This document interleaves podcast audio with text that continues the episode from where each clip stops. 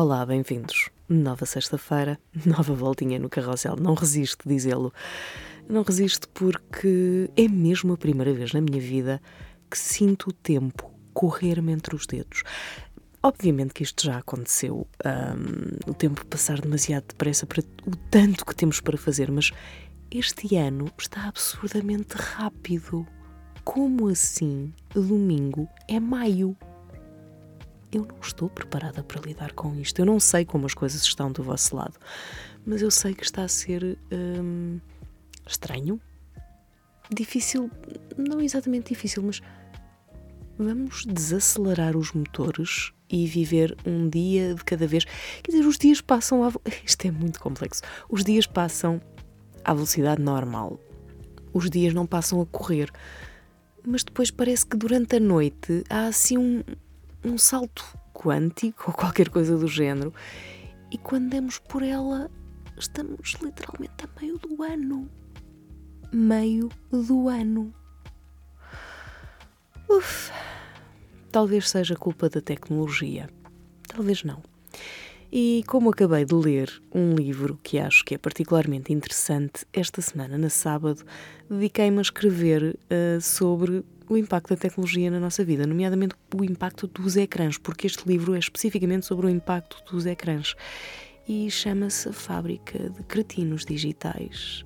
É de um autor francês, Michel Desmurguet, e o meu texto desta semana começa da seguinte forma: É quando nos achamos livres que nos tornamos escravos.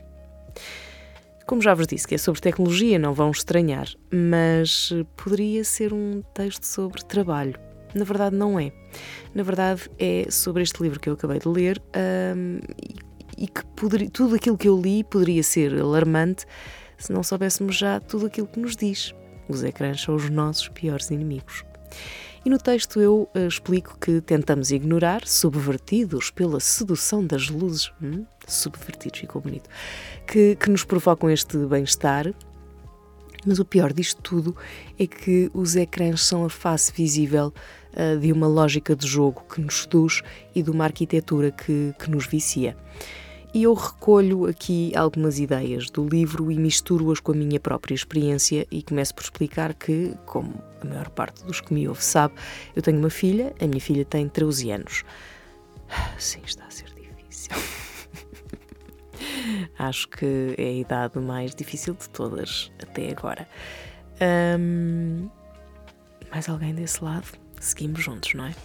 A minha filha disse-me que estes três dias, ou seja, ao fim de semana grande da, da semana passada, pareceram ter mais tempo interessante, não é? Numa altura em que o tempo está a correr tão depressa, ela disser-me que aqueles três dias pareceram mais longos, parece que passou mais tempo do que apenas três dias. Eu sorri e senti uma pequena vitória, porque consegui implementar uma forma de reduzir radicalmente o tempo dedicado aos ecrãs. É tão simples. Companhia e exemplo. Atenção! Da mesma forma que digo no texto que nada do que ali escrevi é para julgar alguém, eu aqui também não estou em modo julgamento. Quem sou eu para o fazer? Porque a minha filha, ainda antes de ir para a escola, brincava ao faz de conta e fingia que era alguém que trabalhava com computador. E tinha reuniões e participava nessas reuniões, punha um lápis no ar.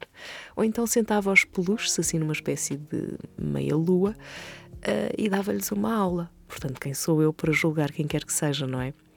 E quando vi isto pela, pela primeira vez, ela ainda era pequenita, uh, eu senti literalmente o tapete a escapar-me por baixo dos pés, porque eu estava muito consciente de que pouco poderia fazer para o evitar.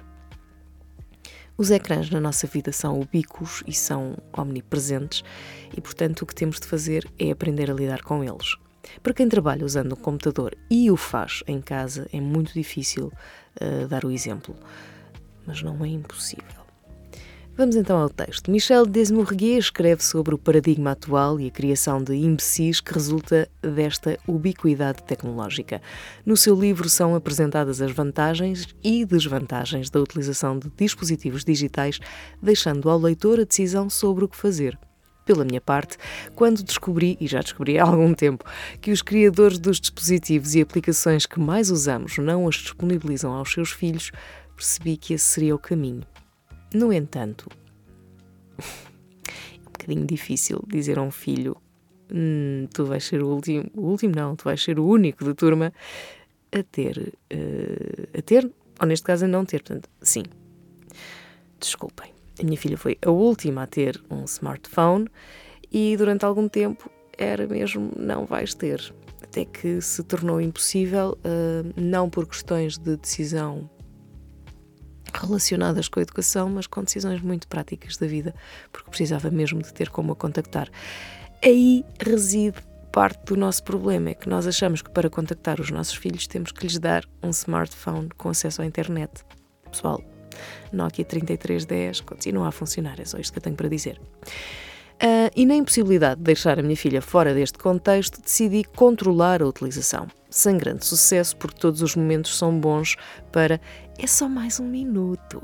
E por isso tenho dedicado a perceber o que é que posso fazer e trago o Desmorgué à conversa porque este autor acrescenta informação valiosa à minha experiência. Na China, por exemplo, as crianças e os adolescentes não podem jogar entre as 10 da noite e as 8 da manhã ou mais de 90 minutos nos dias úteis, porque já se percebeu que há uma relação direta entre a utilização de jogos os ecrãs no geral e o desempenho escolar. Os ecrãs, que também são usados para atividades escolares, têm influências muito diferentes e, e variadas no sucesso escolar. Começam por alterar o sono e, por consequência, enfraquecem o sistema imunitário. Assim, aumentam o absentismo por doença, que, por sua vez, leva à redução do desempenho escolar e outros aspectos relacionados à privação de sono. Rodinha do hamster. Causam, sobretudo, imaturidade intelectual, uma vez que a plasticidade cerebral da infância não é recuperada. A disponibilidade aguça o apetite e há provas de que os que têm um smartphone, um tablet, televisão e consola no quarto têm problemas de sono e saúde. Por consequência, menor aproveitamento escolar. Relatar o óbvio e documentar o que já sabemos é redundante. A exposição digital está relacionada com os hábitos familiares e enquanto não nos olharmos ao espelho para ver o nosso próprio comportamento, nada mudará. As crianças imitam os pais. Onde é que eu já os jovens são uma versão maior das crianças que começaram por imitar os pais, questionando-os perante a ausência de regras ou, ao contrário, restrições sem explicação. Pais informados das consequências negativas vão aplicar limites com base nesse conhecimento, definindo as regras para uma autorregulação. Por sorte com isto, e isto é o que diz o autor. Eu tento acreditar, Hum, sem grande sucesso. São muitos os estudos enunciados por Desmorguet que concluem que mais tempo de ecrã equivale a menos tempo de partilha e a uma contaminação do digital no que respeita ao estudo, métodos de trabalho, sono, brincadeira, leitura e interação. Por outras palavras, estamos todos contaminados nas mais diversas formas e atividades, porque boa parte do que fazemos acontece em contexto digital, dependendo de ecrãs para se concretizar. O que fazer? Pela minha parte, confesso que fiz uma autoanálise e porque eu própria sentia a necessidade de reduzir o tempo passado a olhar para um ecrã, reduzi. Chama-se Offline 48 e aplico todas as semanas. Vejam no Instagram como eu faço.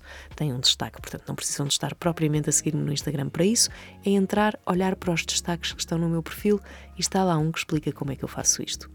Para além disso, apaguei aplicações inúteis, sobretudo aquelas que sugam a minha atenção e arrumei o ecrã colocando as apps que são mais sorvedoras de atenção bem longe da vista e coloquei-as dentro de pastas, ou seja, aquelas caixinhas que nós temos no, no smartphone para arrumar as diferentes apps, está tudo longe da vista. Dá trabalho chegar lá. Reconheci que o que vivemos é excessivo e por vezes descontrolado, provocando danos irreparáveis nos adultos, mas sobretudo nas crianças. Do sedentarismo à miopia, Exatamente, a miopia tem aumentado exponencialmente em todo o mundo. E desgaste emocional, o consumo digital prejudica-nos a todos os níveis e o nosso cérebro, esse que acreditamos ser multitarefa, não está adaptado ao bombardeamento de que a nossa percepção é alvo. Até aos 6 anos, as crianças não devem usar qualquer tipo de ecrã. Entre os 6 e os 12, 30 minutos por dia são mais do que suficientes. Depois dos 12, uma hora por dia. Estão a rir? Eu sei que estão. Se pensarmos que há quem entregue um tablet a uma criança com menos de 6 anos enquanto está a fazer as compras e que as compras duram sempre mais de meia hora, se pensarmos que 60 minutos é o tempo de uma aula e que a partir dos 12 anos muitos usam o computador na escola, concluímos facilmente que esta recomendação não é ou não pode ser aplicada. Se para atividades profissionais e académicas pouco podemos fazer, podemos, contudo, retirar todas as distrações multimédia e os ecrãs do quarto, ao mesmo tempo que controlamos o conteúdo que os mais novos podem ver, limitando igualmente o tempo de ecrã através dos próprios dispositivos. Já ouviram falar naquela coisa do tempo de ecrã? Vão lá, mexam nisso e configurem. A decisão de não usar ecrãs antes da escola e de os desligar pelo menos uma hora e meia antes de dormir também ajuda à concentração e relaxamento, diminuindo a intensidade da luz, todas em casa, e dos impulsos de dopamina de que somos alvo. Eliminar os ecrãs, inclusivamente a televisão, durante refeições, conversas e outras interações é determinante para recuperar aquilo que sempre tivemos e que se tem vindo a perder. Não é a noção, é a nossa liberdade. E até para a semana.